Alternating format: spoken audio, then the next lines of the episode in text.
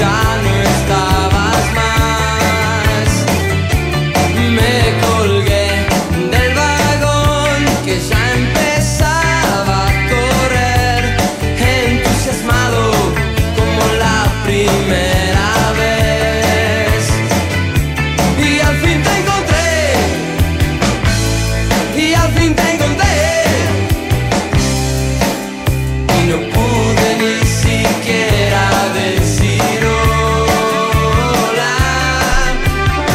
Muy son las 9.06 de la mañana. Me encuentro aquí en reemplazo del señor director. Acompañado por un doctor muy. como muy complicado, lo veo. ¿No se puede levantar el señor director? No, le hicimos un cambio. Le hicimos un cambio. Ah, Eh, estoy aquí acompañado del doctor que. mucho enchufe, mucha complicación, una bolsa. No, una cosa muy Bolsa. compleja. bolsas de dulce. Oye, eh, el dólar, para partir con lo fácil, el dólar se cae a 903, casi a los 800 y tanto, cayendo casi un 1%, mientras las bolsas en, el mundo están bastante tranquilas, eh, incluyendo los futuros, en Estados Unidos, excepto en China, donde salieron noticias de que están aumentando como noticias de hace dos años acá. Que van van a vacunar a los mayores de 80, que van a llegar a tasa de vacunación del 60 y tanto. Increíble que los chinos no hayan vacunado más. Eh, no, es que China, imagínate 1.400 millones de habitantes. Eh, imagínate tener control total de todo de 1.400 millones de habitantes. ¿Cómo lo así? No sé, no tengo la gran idea. Una clase media eh, que ha crecido mucho en los últimos años, que ya se empieza a dar cuenta de que realmente ya no son, eh, ¿cómo te podría decir? Ovejitas del rebaño. Y la cosa le está empezando a reventar a, a Xi, que va a tener que aplicar medidas más allá de las que está aplicando. O sea, ¿te acordáis cuando... Pero espérate, pero no te vayáis por las ramas, po. Es que eh, eh, es preocupante. Espérate, yo te voy a decir una cosa. Mira, tú sabías un dato increíble, te va, te va a sorprender. Que China va a dejar de ser el país más populoso del mundo el próximo año. India le va a ganar. Sí, India va a pasar a ser el número uno. Segundo, que yo creo que las tasas de vacunación en India, siendo un país más pobre, deben ser más altas que en China. Porque China decidió tener esta política de cero COVID y no vacunar tanto. Se fue por otro lado. Y el, el mundo ya es, el COVID es cosa del pasado, pero en China es cosa del futuro. Imagínate lo complicado que es para los chinos que eh, ya están casi prohibiendo las emisiones del, del mundial. Porque ven que la- nadie usa mascarilla, que todo el mundo está eh, eh, en términos de normalidad, y a ellos los tienen encerrados.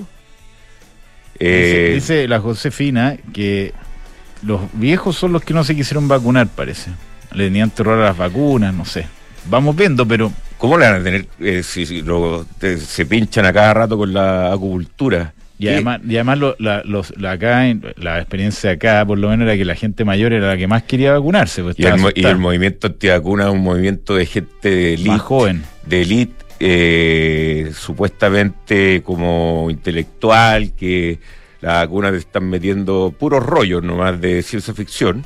Sí. Y allá eh, es que, no sé, quizás no quisieron gastar tanto en vacunas. No, me, me sorprende, o sea, porque los chinos si hubiesen querido obligar, como nos obligaron a nosotros, a vacunarse, eh, tienen todas las herramientas para hacerlo. Y, y tenían una vacuna china. Dos. acuérdate que la primera vacuna que nos pusieron, Sí. a mí por lo menos, fue la china. Sinovac y tenían la Cancino, que también era china. Sí. O sea, vacuna podían hacer, ya que ellos introdujeron el virus, según las teorías conspirativas. 6 millones de celulares Apple se perdieron en, en el problemita con eh, eh, Foxconn. Sí. Foxconn y bueno, van a estar más escasos los, los Apple, pero Bueno, nos siguen corrigiendo. siguen corrigiendo que La José, la José Río, que tiene algo como el niño maravilla un poco, ¿ah? Sí. El niño maravilla, como que La- sabe todo.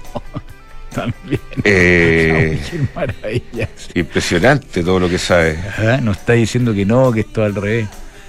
Parece que los chinos no se querían, los, Tanto los que no la se pudieron querían, no se querían vacunar. Nada que ver, yo no, no le creo. y los viejos, los viejos chinas, pero son más sometidos que nada, pues si eh, vienen de la época de Mao Zedong, Andar en eh, bicicleta. andando en bicicleta negra, todo en la bicicleta negra, todo uniformado. Camisa Mao. Sí, o sea, eh, nunca protestaron, Nada. nada, venían saliendo de una guerra, lo único que querían era descansar. Ahora que eh, y- y son, o sea, un resfrío te lo curan con una acupuntura. Entonces, ¿qué miedo le van a tener a la vacuna? ¿No, José? No sé, vamos a tener que eh, pe- pedir evidencia. Sí. Como que es medio antiintuitivo, pero por algo dice lo que dice. Obvio que tiene razón.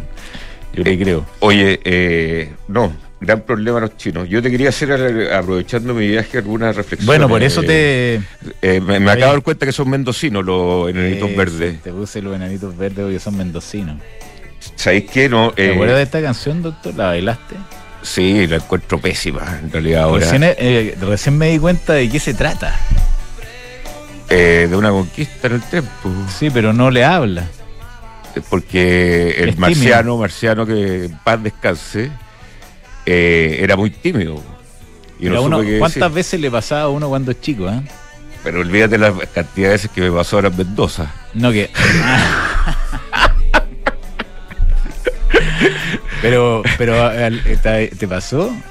Es que yo, decir que cuando- yo no logro establecer conversaciones así de una. O sea, si yo. No tenía la entrada que tienen algunos amigos de nosotros. Igual a ejemplo. Marciano, Oye, no, Palmatorius Cero. tiene una entrada extraordinaria. Yo lo he visto en acción, sí. Sí, no, pero no falla. No falla. No y, falla. y Guevardo no, fa- no fallaba No, tampoco. pero Guepardo no lo conocía, pues nosotros era una historia. que- Sí.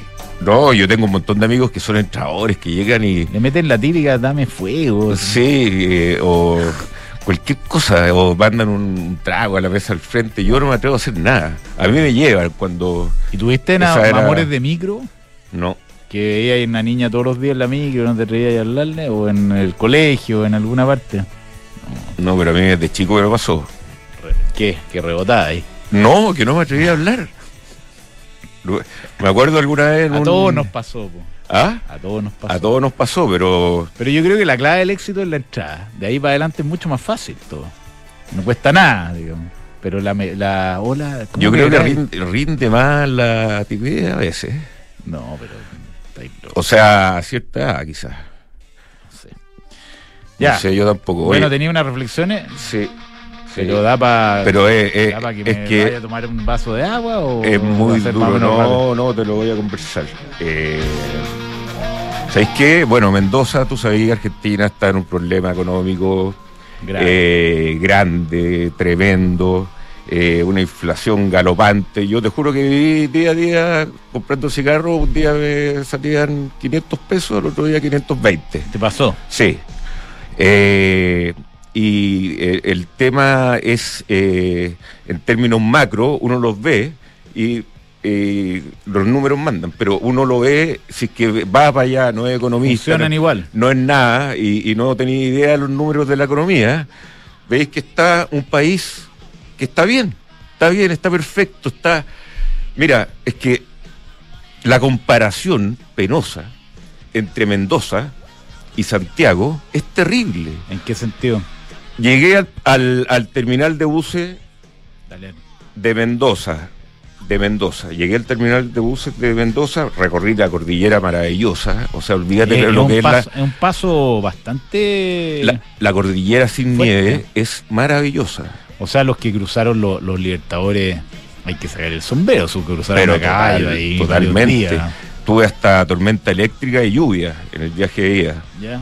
Eh, bueno, pero el tema es que tú llegas a Mendoza, recorrer las calles, se nota que el país no está bullante, pero está normal. Pero no Mendoza- hay Mendoza es como antiguo, ¿no? en el. Tiene un aire como sí, la o sea, ciudad de Santiago de los 70. ¿no? es una ciudad arbolada, eh, extraordinariamente calurosa en esta época, con clima que está el clima medio impredecible también, eh, con eh, pero con los taxis son todos antiguos, o sea, son puro Opel Corsa eh, del año Todo es antiguo. todo está Todos antiguo. los taxistas con chaqueta de cuero ya, ¿no? Cuesta ver, eh, cuesta ver, eh, ¿cómo se llama? Eh, cuesta ver autos nuevos, eh, pero los buses son nuevos, buses eléctricos, buses bastante tipo Transantiago, pero en mucho mejor estado que los que están acá.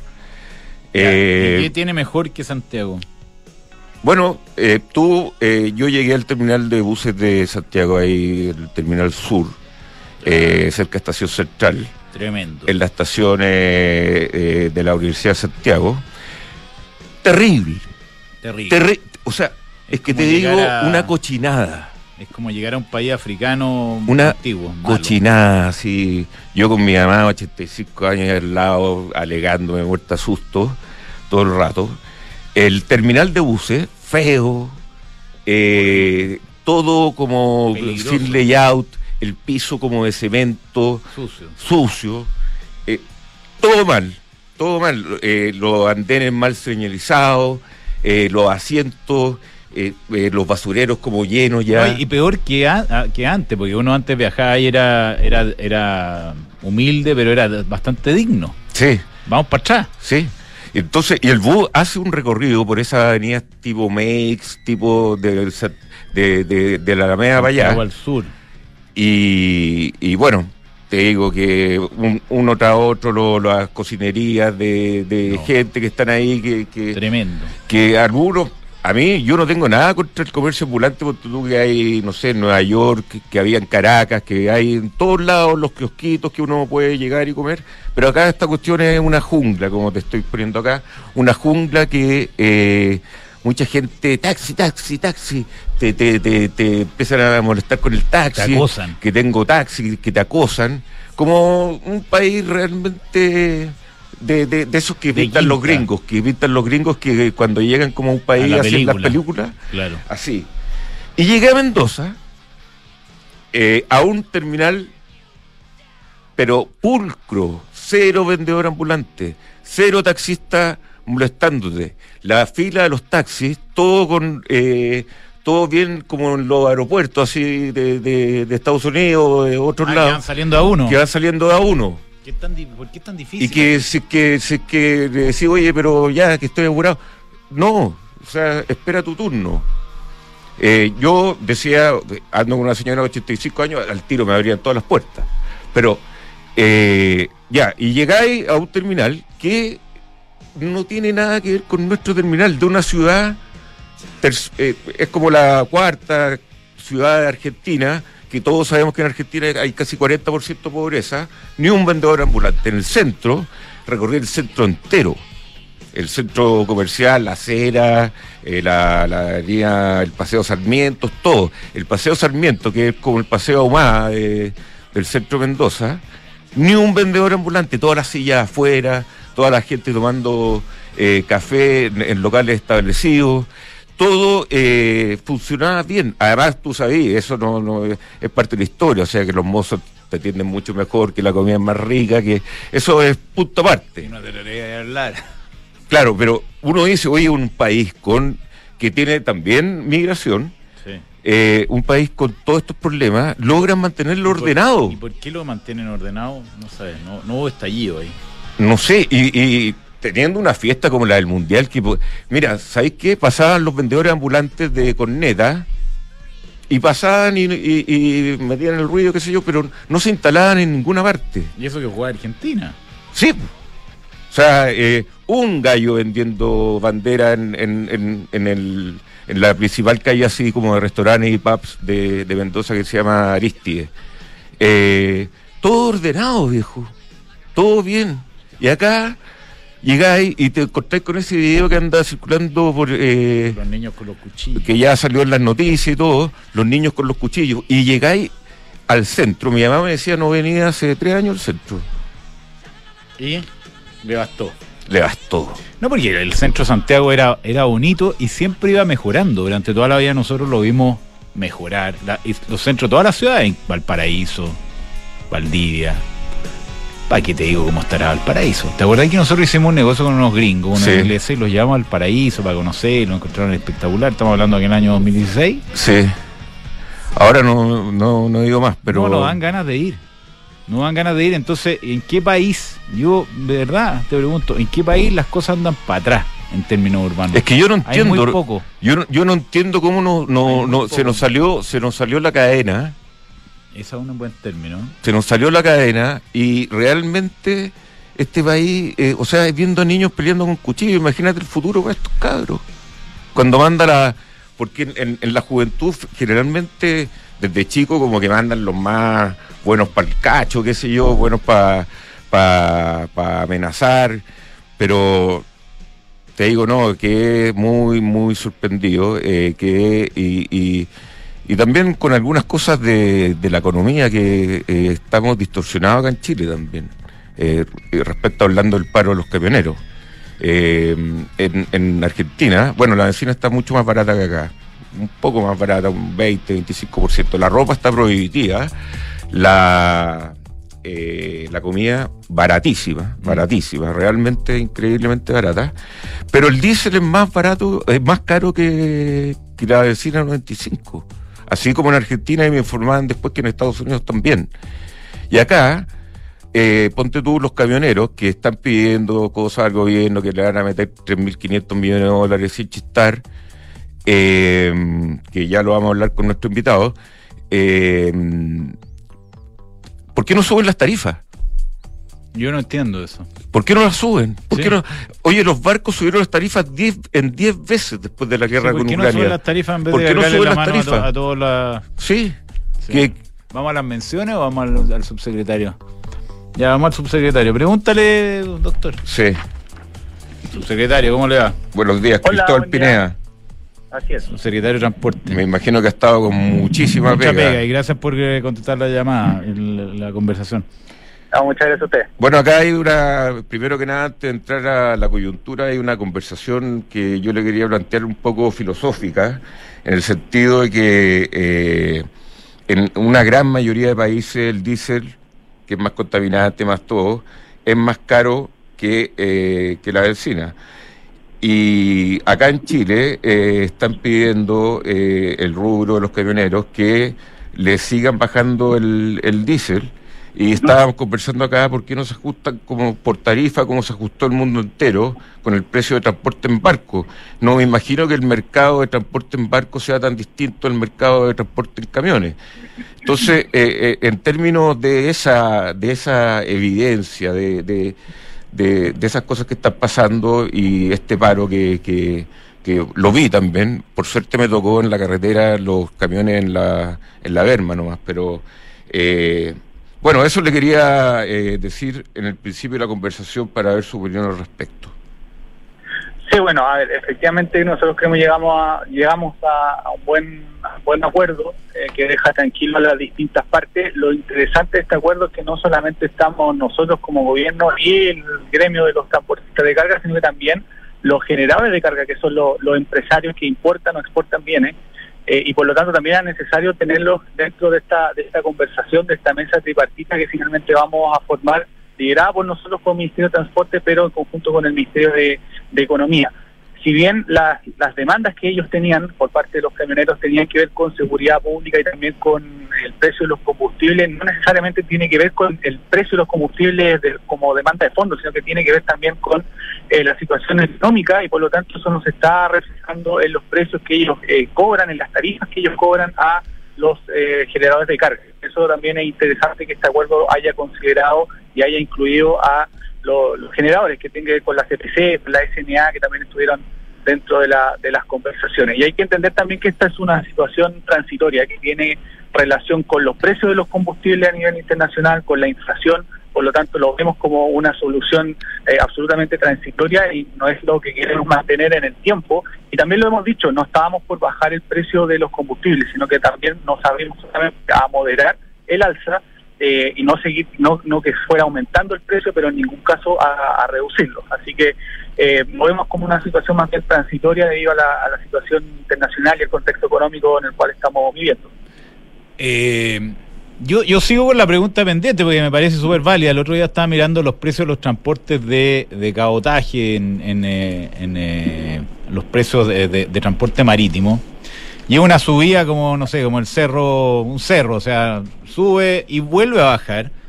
Y todo esa, ese aumento de costo se traspasó a tarifa. Eh, ¿Por qué nosotros tenemos que subsidiar a los camioneros en vez de que quienes son los usuarios de los transportes de camiones, que al final somos todas, pero pagan los que realmente lo usan y no, y no se pagan con impuestos generales. ¿Por qué no se traspasan los costos a las tarifas y los pagan quienes contratan a los transportistas? Eso es lo que estamos haciendo con esta mesa tripartita que tenemos que Pero ¿por qué tiene que haber una mesa, subsecretario? Perdone la, la, pregunta, pero estas cosas se resuelven con cotizaciones, uno cotiza, elige el más barato y si el más barato subió, tendrá que pagar un poco más nomás. ¿Quién, ¿Por qué es necesario sentarse a conversar? Yo no, no, me, no entiendo mucho la lógica. El rol que nosotros cumplimos ahí es más bien de articulación, porque efectivamente la tarifa no la fija el gobierno.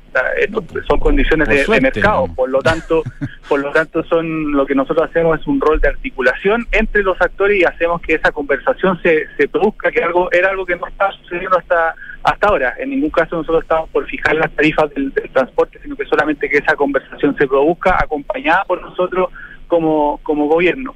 Eh, y esto también hay que tenerlo muy en claro que el, mecanismo, el MEPCO, no solamente aplica para el diésel, sino que también para los combustibles, eh, la benzina.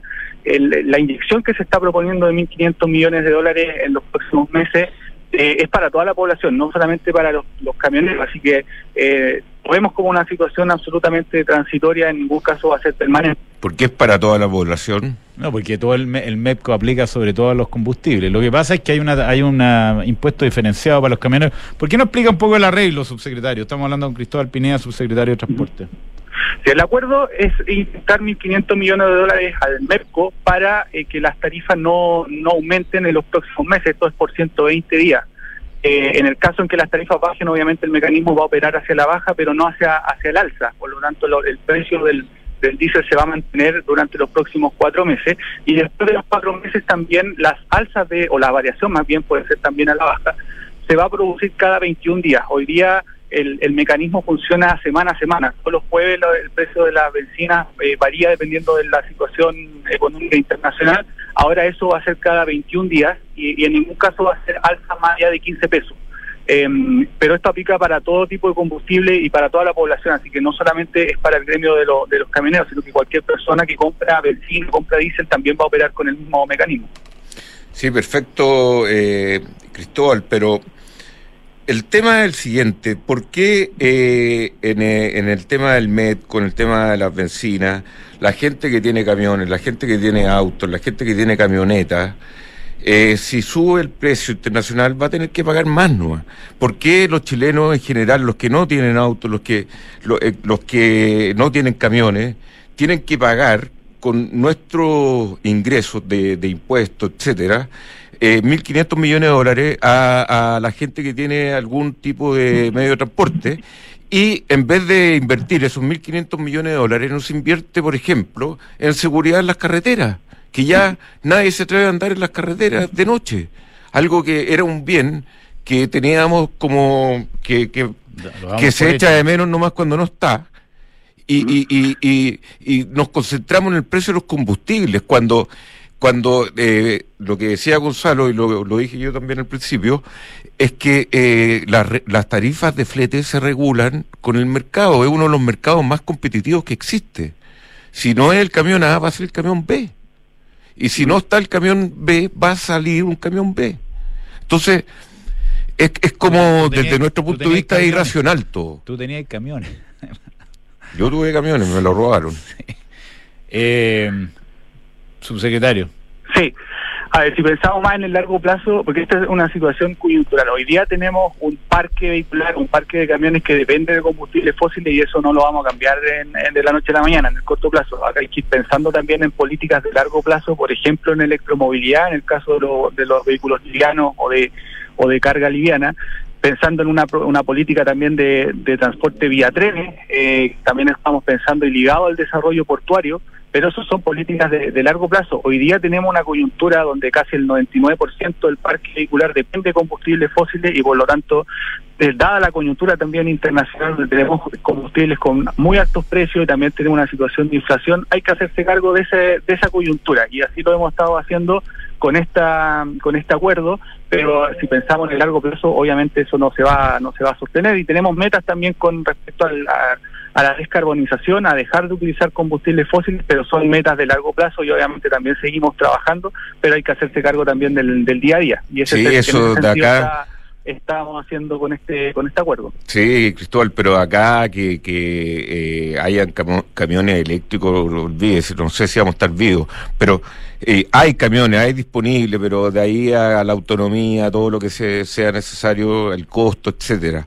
Pero yo lo que, eh, y le insisto, mire, los exportadores de cereza ya están pagando ocho veces a diez veces más por el flete que tiene el container que mandan a los distintos países del mundo, que es parte también de la logística del transporte de esta cereza.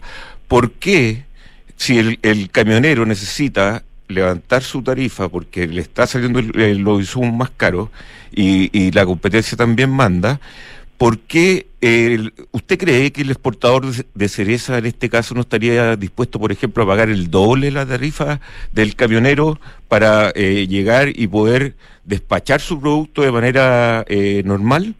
Eh, esa es la pregunta que, que uno se hace simplemente como yo lo que sí entiendo es totalmente el tema de la, de la seguridad de que le, han echado a perder eh, los turnos de noche, de que, bueno, llegan y queman camiones, llegan y tienen que pagar peaje, llegan y, y han quemado hasta que, a camioneros vivos adentro, o sea, hace un tiempo atrás allá en el norte. Entonces, eh, eh, como que se entiende que hay una coyuntura, pero el arreglo de la coyuntura debería ser un poco más eh, racional para por lo menos estar preparado para la próxima coyuntura.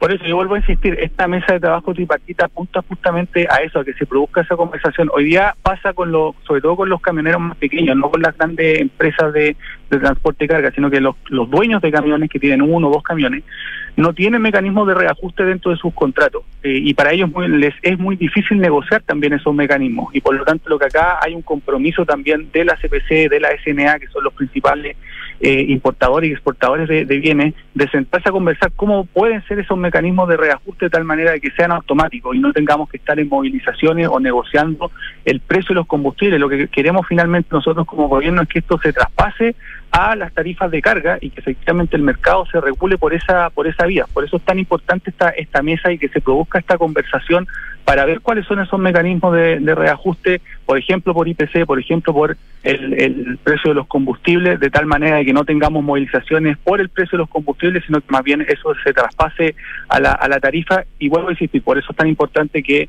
el sector privado y los, los generadores de carga estén también en esa conversación. Buenísimo. Eh, bueno, felicitaciones por el cierre del conflicto. Eh, me imagino haber tomado mucho tiempo y mucha energía. Eh, y ahora otra cosa. Sí, Cristóbal. Pineda, subsecretario de Transporte. Muchas gracias, subsecretario. Muchas gracias, que tengan buen día. Eso es lo bueno de, lo, de, lo, de los estados y los bolsillos como sin fondo, que podía eh, llegar a soluciones eh, que uno dice estamos haciendo un esfuerzo, pero es con la plata De Moya. de Moya. O sea, eh, pero yo realmente los, los contratos de flete de, de barco, por ejemplo, deben ser mucho más serios que los contratos de flete de camiones. O sea, debe ser una. Entonces, eh, eh, yo te, te juro, yo conozco exportadores de cereza, parientes, que estarían dispuestos a pagar el doble Lógico. por el contenedor. No, yo no entiendo por qué no transportado por un camión. ¿Por qué es tema esto? ¿Por qué tiene que haber una mesa? ¿Por qué tiene que haber una mesa? Es que pas- pasamos en mesa. po. Yo no entiendo, o sea, que nos vamos a sentar y vamos a decir, sí, que eh, eh, costícenme. Sí. No entiendo, no, no, me, no me cae en la cabeza cuál ¿Sabes es que preguntémosle a se negocia cómo, cómo funciona No, porque este me, tema? me dio lata seguir presionando un poco al, al subsecretario, A mí porque también. está haciendo la pega y qué sé yo, pero no entiendo. Al final eh, quieren plata los camioneros. Eso es lo que quieren. Plata. Bueno, que suban las, Billete, pagar que su- menos. Que suban las tarifas. No, está bien, esa es la solución, pero quieren, además de subir las tarifas, quieren que lo subsidien. Estamos todos subsidiando a los camioneros. Y es el, que es, y, y- y es el, eh, el final de la negociación.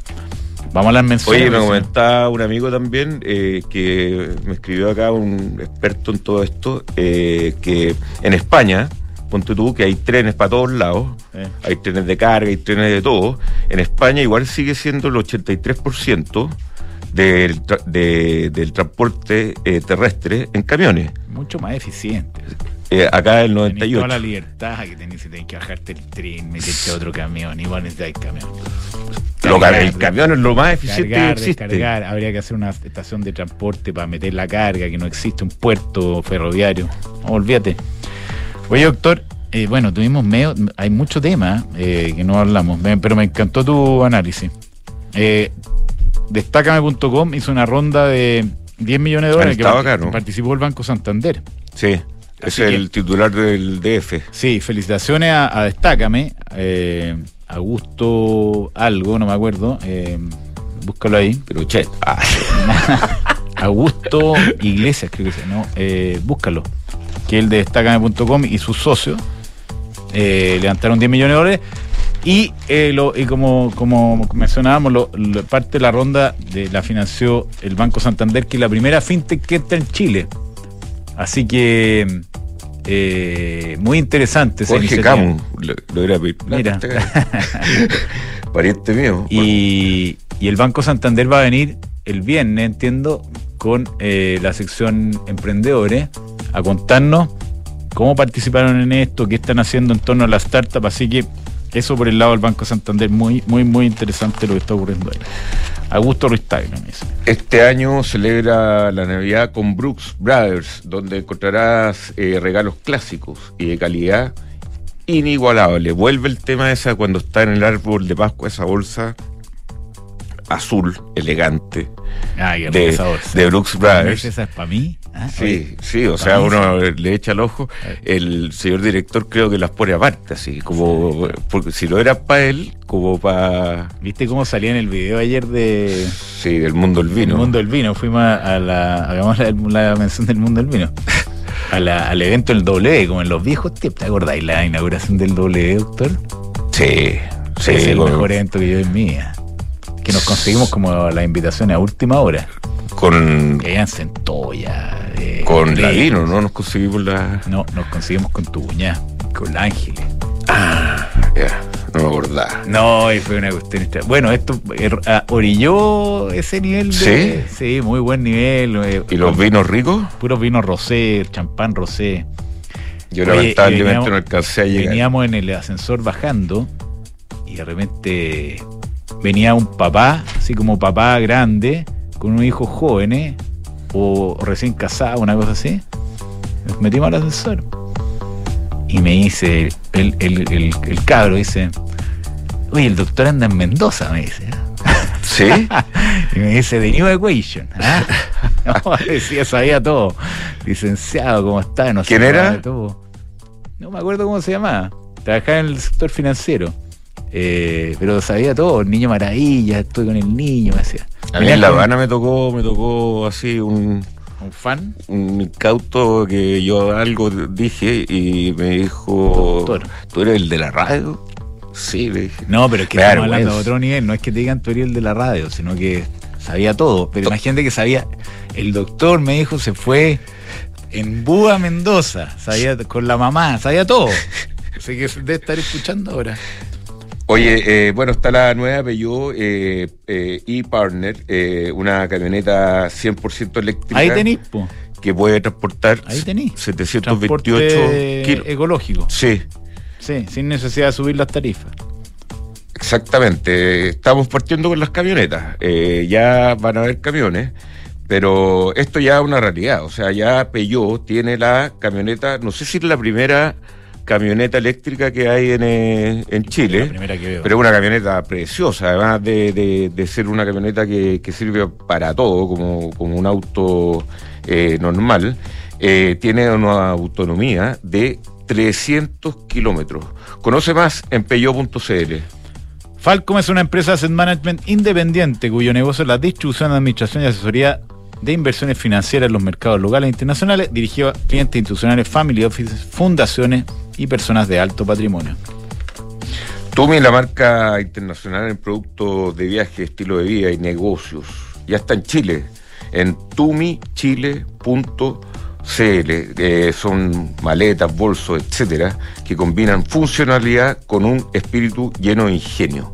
tumichile.cl. Llegó el EconoRent e-Check, un nuevo sistema que te permite decir adiós a las filas, trámites y papeleo. Solo de registrar tu tarjeta, al realizar tu reserva y al momento de retirar tu vehículo pasas directo a buscarlo. EconoRent, mejor tarifa, mejor servicio. Bueno, eh, tú sabes que Mercado Libre es de, de origen argentino. Sí, Me tocó eh, y después veía en, en los registros de, la- de las tarjetas eh, que Mercado Libre eh, y me- con Mercado Pago tienen allá eh, como una participación de mercado impresionante y casi todo se hace con Mercado Pago en, ahí en, en Argentina. Mercado Pago es la fintech más grande de Latinoamérica. Y última mención, ¿te parece? Eh, se negocia, hablando de, de manejar los costos y cómo los precios se traspasan a, a lo- a la- a los clientes finales. La mejor manera de hacer competir realmente a la gente, incluyendo los transportes probablemente. Por eso te decía, tenemos que hablar con... a Juan José Iscue Sí, si, si tiene empresa de transporte y cómo se maneja eso en Se Negocia, eh, que es una plataforma además que de, de manejar el tema de los proveedores te permite financiar órdenes de pago y factura. Visítalo en cenegocia.com. Ya, vamos con eh, nuestro invitado, el profeta, Alejandro Fernández. ¿está en España todavía o no? ¿Estás ahí en España, Alejandro? ¿Cómo te va? Aquí estamos, sí. ¿Por qué el profeta? profeta, pues, sí, cuando partió el 18 de octubre, dijo las palabras de respecto a lo que venía al futuro, eh, bastante certero, más que bastante certero. Hay un ruido un poco curioso, Alejandro, no sé si es tu micrófono. Tómalo en la mano, Eh. normalmente eso funciona bien. Puede ser, eh, son audífonos. Sí, tómale, tómale con cable, ¿o ¿no? Sí, Ahí tómalo y, y que no te raspes la polera o que sea en la camisa. Oye, ¿cómo- Ok. ¿cómo te va? Eh, gerente estudio de Géminis eh, y, y vamos a hablar de, de cierre 2022 y, y, y riesgos 2023. Con poco tiempo no, nos fuimos un poco en la conversa, perdona Alejandro, pero sí, sabes que sí, estaba escuchándolo ahí. Eh, bueno, mira, eh, el cierre del año ya está prácticamente definido, va a ser un poco mejor de lo que se esperaba, pero, pero todo lo, mejor que sea el fin de este año significa que el que viene va a ser un poco peor. O sea, en términos estadísticos, si crecemos un poco más este año, vamos a crecer un poco menos o vamos a caer un poco más el año que viene.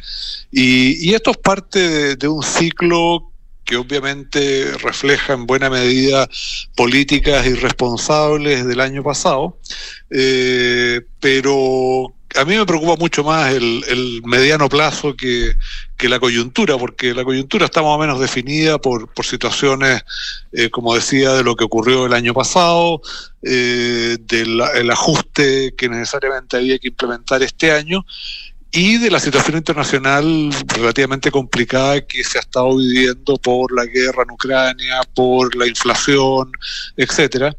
Eh, pero de ahí para adelante viene la, gran pregunta. Ahora a para mí el símbolo de, de lo complejo que está el panorama actual y de lo que viene es el déficit de la cuenta corriente. a ver, cuéntanos un poco eso, cómo lo están mirando. Bueno, la- las cifras que entregó el Banco Central hace unos días, que a mí me sorprendieron mucho, yo creo que a, a la mayoría, un déficit acumulado en los últimos cuatro trimestres de casi 10% del PIB. No hay nada comparable en nuestra historia económica salvo el año 1982 y el año, eh, perdón, 1981 y Y uno. 1984. O sea, uno, previo, uno, previo a la crisis de los 80. En el Eh, claro. 81. Eh, Exacto, y yo creo que antes de eso nunca se pudo llegar a un déficit tan grande porque Chile simplemente no tenía acceso a financiamiento. Eh, entonces, eso es una situación bastante inédita, bastante anómala, bastante poco frecuente, pero que indica que es imprescindible ajustar esto, reducir el gasto, el exceso de gasto, que en definitiva un déficit de cuenta corriente no es más que un exceso de gasto en la economía, un déficit de ahorro, que es la otra forma de verlo, y que eh, nos deja en una posición muy vulnerable, porque cualquier problema que pueda haber de financiamiento, que por alguna razón el precio del cobre se cayera significativamente, algo que no creo que vaya a suceder, pero que podría, digamos, es una situación que uno no puede descartar completamente, eh, nos puede dejar con, con un escenario bastante, bastante complicado.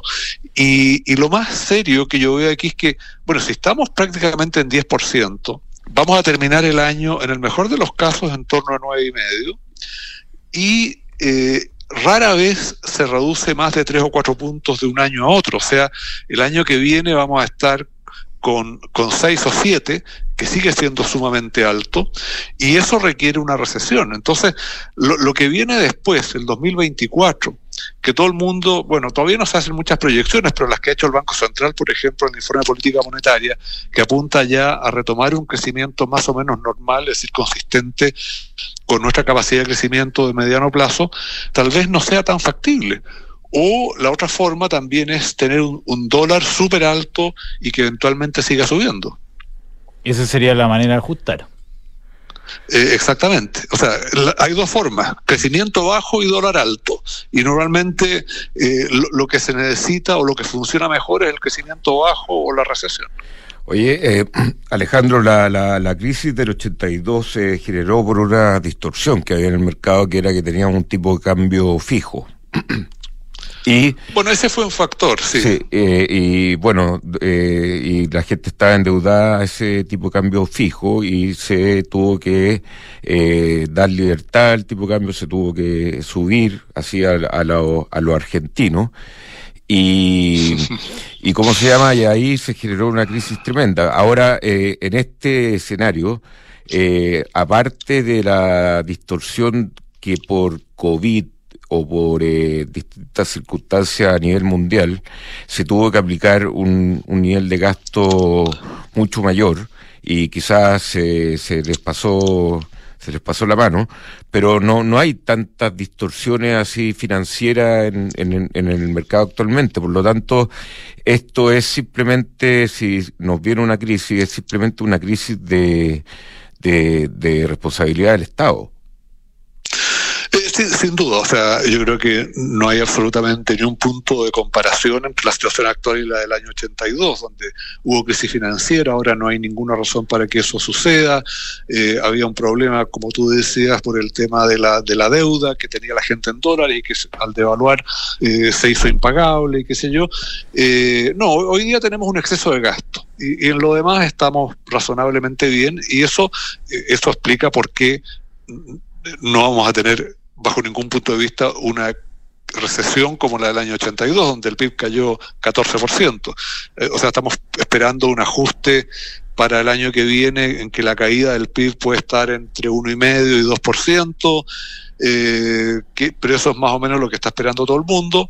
Y el, el tema, co- como yo decía, más bien es para el 2024, en que tal vez, en vez de crecer, no sé, 2,5 o 3%, eh, la economía pueda crecer tal vez uno uno y medio, porque si no, eh, no vamos a poder seguir reduciendo el déficit en la cuenta corriente. Pero sin duda alguna, eh, o sea, lo único comparable a- al año 82 es el, es el tamaño del déficit de cuenta corriente, pero nada más. ¿Por qué se, se aumentó tanto y tan rápido el déficit de cuenta corriente, Alejandro? ¿Cuáles fueron la- la- los elementos que están detrás de este deterioro que nos hace efectivamente más vulnerables, ¿no es cierto? Sí, bueno, hay, a ver, un tema es el precio del cobre, que a pesar de que sigue siendo relativamente alto, cayó bastante respecto del año pasado, eh, y otro que las importaciones hasta hace poco han seguido creciendo de manera bastante explosiva. Ya habían crecido de manera muy, muy fuerte el año pasado, pero básicamente uno encuentra la explicación para este tremendo déficit en cuenta corriente en la caída prácticamente desaparición del superávit comercial que teníamos. ¿ah? Entonces, e- eso tiene que ver en parte con el precio del cobre, en parte con eh, un crecimiento de importaciones insostenible. Ahora, eh, la parte que puede ser más positiva o digámoslo así, que nos hace ser un poco menos pesimistas respecto de lo que puede venir hacia adelante y que puede atenuar la necesidad de ajuste, es que yo creo que el precio del cobre se va a recuperar. Y, y obviamente si el precio del cobre se recupera, eso permite disminuir el déficit de la cuenta corriente sin necesidad de un sacrificio tan grande en términos de, de ajuste de gasto. ¿ah? Eh, y, y yo creo que vamos a ver eso a partir de la segunda mitad del año próximo. Oye, Eh, eh, del cobre, digo. En general, cuando eh, un país está en dificultades, una, una familia está en dificultades, una persona, eh, tiene ahorros normalmente y acude a los, a los ahorros. Ahora, esa situación en Chile, ¿cómo está? ¿A qué podemos acudir? Bueno, eh, claro, están las reservas del Banco Central, está la, capacidad de endeudamiento que tiene el país, que sigue básicamente intacta, aunque a, a, un costo algo mayor que el que solíamos tener en el pasado, no solo por las tasas de interés más altas internacionales, sino porque somos más riesgosos de lo que solíamos ser. Eh, y desde ese punto de vista, eh, yo creo que en principio el ajuste se puede hacer eh, sin, sin drama, sin, sin perturbaciones eh, demasiado complejas. O sea, para los que vivimos el año 82 y, y, lo que significó ese ajuste, evidentemente esto es como un picnic, pero, pero es una señal de preocupación porque también uno ya está escuchando y eso, eso se va a acentuar en la medida que la recesión se comience a notar con mayor claridad, que eh, va a haber eh, peticiones para nuevos retiros de las AFP, para que el gobierno empiece a gastar como país en guerra nuevamente, eh, y, y si es que se cae en eso, bueno, evidentemente que la situación se pone mucho más complicada, pero si mantenemos una razonable disciplina fiscal, si no incurrimos en, nuevas, eh, en nuevas fases de populismo como, como las tuvimos el año 2021, bueno, eh, yo, yo creo que esto se puede ir ajustando de manera razonablemente gradual y, y sin demasiado costo, pero sin duda que gratis no va a ser. Me trae un poco la memoria el con todos los ajustes que, que uno puede hacerle a, a, la estrategia que siguió Macri en, en Argentina, que trató de, de pasar el, el, el, el, apretón financiado desde el exterior, hasta que le, hasta que se, se, llegó una señal mala en el horizonte y se, se descalabró todo, ¿no? Y por la fragilidad. Así es. Sí, claro pero ahí de nuevo las comparaciones con Argentina todavía afortunadamente no son muy relevantes, no son muy válidas porque eh, Argentina hizo una apuesta eh, muy riesgosa y, y la, claro y la perdió. Eh, nosotros no estamos no estamos en, en, necesidad de hacer una apuesta riesgosa. Eh, Todavía. Simplemente, todavía, sí. Simplemente tenemos que ser eh, un poco responsables y, y aguantar esto con, con, los costos que va a generar, obviamente. Buenísimo. Alejandro Fernández, entonces, gerente de estudios de Géminis. Eh, con muy buena, buena análisis. Buen punto a hacer, eh, Alejandro. Un abrazo, ¿eh? Cuídate mucho. Un abrazo, Gonzalo, doctor Camus. Adiós. Que estén muy bien. Chao, Alejandro. Muchas gracias. Oye, Book es un software integral de gestión de personas que te permite llevar la felicidad a tus colaboradores al siguiente nivel, automatizando los procesos administrativos en una misma plataforma. Súmate a la experiencia Book y que es un lugar de trabajo más feliz. Si quieres invertir en un departamento, invierte a ojos cerrados en Almagro.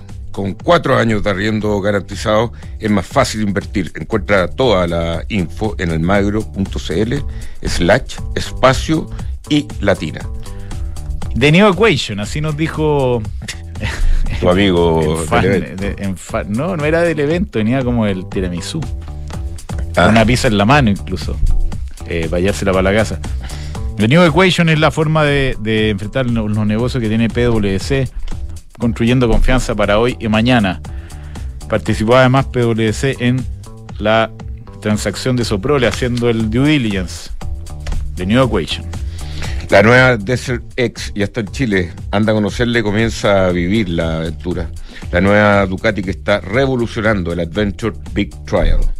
XTV, la mejor tecnología y educación financiera se unen para que pueda acceder a los mercados de mejor manera y, por ejemplo, hacer trading del dólar peso que está como a 905. Yo te voy a decir, doctor.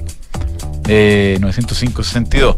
Descarga la app y comienza a invertir hoy. Más información en xtv.com tu oficina Las Condes o la ESA. Yo les digo de verdad, esto tiene tiempo muy limitado, ya estamos más o menos encima y hay un beneficio tributario muy, muy relevante que usted puede apreciar instantáneamente el edificio, o sea, la oficina completa que se está comprando.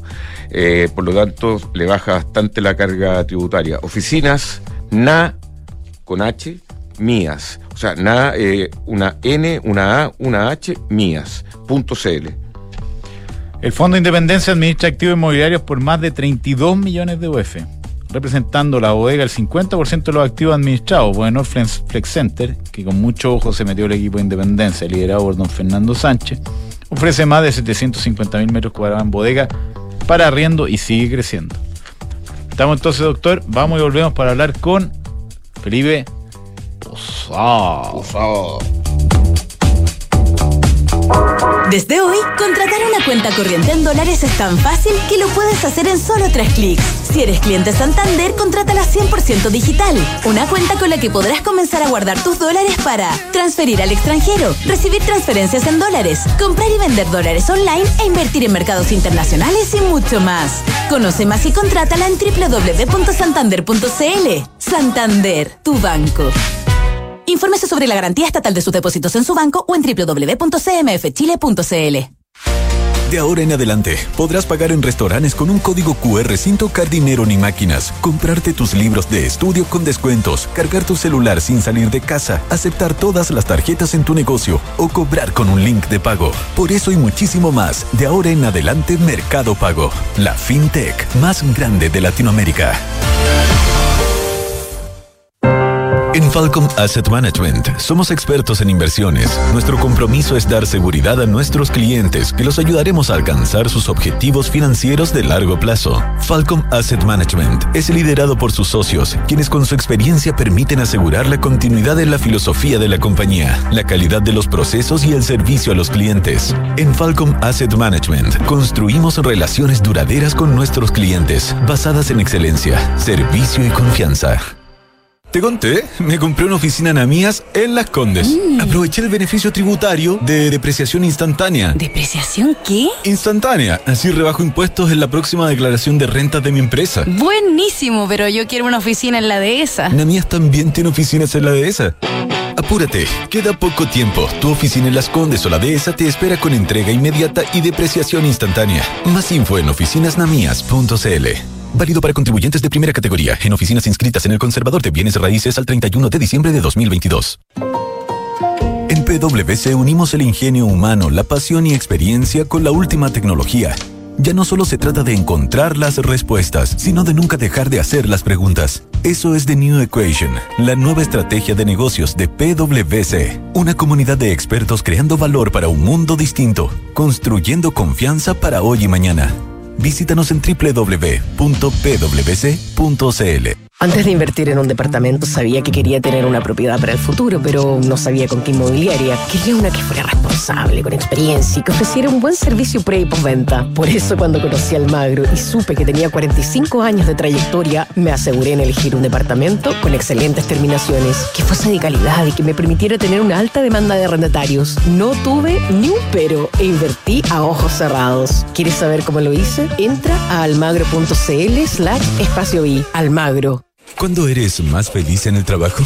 ¿Cuando solo se te exige o cuando se reconoce y potencia tu talento? ¿Calentando el asiento para cumplir o cuando te evalúan según tus resultados? ¿Cuándo eres más feliz? ¿Cuando te valoran como un recurso o como una persona? En Book nos centramos en las personas. Por eso queremos cambiar la forma en que tu empresa las gestiona y mejora la vida de tus colaboradores. Cámbiate a Book y crea un lugar de trabajo más feliz. Book Gestión de Personas. BUK.cl Como podemos ver, este mes avanzamos 300 kilómetros con nuestra autonomía. Cargamos 728 kilogramos de lo que necesitábamos y la fuerza del equipo llegó a los 136 HP. ¿Y cómo llegamos a esos números? Con la New Peugeot y Partner 100% eléctrica que adquirimos hace poco. Peugeot presenta la New Peugeot y Partner 100% eléctrica, con autonomía de hasta 300 kilómetros, carga útil de 728 kilogramos, motor de 136 HP y el respaldo de Peugeot. Súbete a la energía que nos mueve hoy y conoce más en Ahora en Cenegocia tu empresa puede obtener capital de trabajo para financiar el pago a proveedores, órdenes de compra y facturas. Nuestro financiamiento lo realizamos en alianza con Fingo, que es más rápido con las mejores tasas y 100% digital. Tener financiamiento ahora es posible en Cenegocia. Visítanos en cenegocia.com. Independencia Fondos de Inversión. Más de 30 años invirtiendo con éxito en activos inmobiliarios de renta en Chile y el extranjero, generando flujos estables y crecientes para nuestros inversionistas. Disponemos de una sólida estructura de capital y la experiencia requerida para encarar con plena confianza los nuevos desafíos del mercado, atributos necesarios para adaptar nuestros activos y contratos, para hacerlos más flexibles y seguros. Infórmate en independencia-medio-sa.cl. Bien, siendo las 10 de la mañana, estamos de vuelta. A las 10 de la mañana con Felipe Posada rápidamente. Don Felipe, rey de casi rey del dólar todavía. ¿Cómo está, Cristian? ¿Qué pasa que está el dólar eh, así tan volátil y con tendencia a la baja un día, tendencia al alza al otro? Bueno, un poco el dólar eh, se ha estado moviendo con la volatilidad que hemos estado acostumbrados durante el último mes. Yo creo que hoy día está cayendo por factores más bien externos, el dólar index, el dólar a nivel global, la canasta del dólar está cayendo un 0,4%, el cobre está subiendo prácticamente 1,3% y los activos de riesgo, o sea, los, los futuros del S&P 500 también están relativamente arriba, tratando de recuperar las posiciones que perdieron ayer, y entonces estamos en, una, en un escenario, en una atmósfera propicia para que el tipo de cambio, que es un activo que cubre riesgo, caiga de precio. Ya, ¿y alguna otra novedad, Felipe? Porque estamos muy apurados hoy día, lamentablemente. Sí, ¿sabes qué? A mí me gustaría destacar eh, que en pleno proceso o caos político en Inglaterra, eh, el UK 100 es la única bolsa desarrollada que está positiva durante el año. ¿ah? Así que eso es una, es una noticia que hay, que hay que destacar. Noticias raras, digamos. Sí, noticia rara, pero es una noticia destacable, digamos, porque Sí. a pesar de todo lo que pasa en Inglaterra y con el colapso que hemos visto en las bolsas norteamericanas y europeas, el FTSE 100 es la, la única bolsa global que durante el 2022 está positiva. 2% arriba. Muy bien. Eh, Felipe, muchas gracias. Un abrazo, Cristian. Chao, que estés Chao. bien. Eh, los dejo invitados para que oigan Visionarios, que está la historia de Johan Cruyff, muy ad hoc para esta época del Mundial. Buenos días. We are the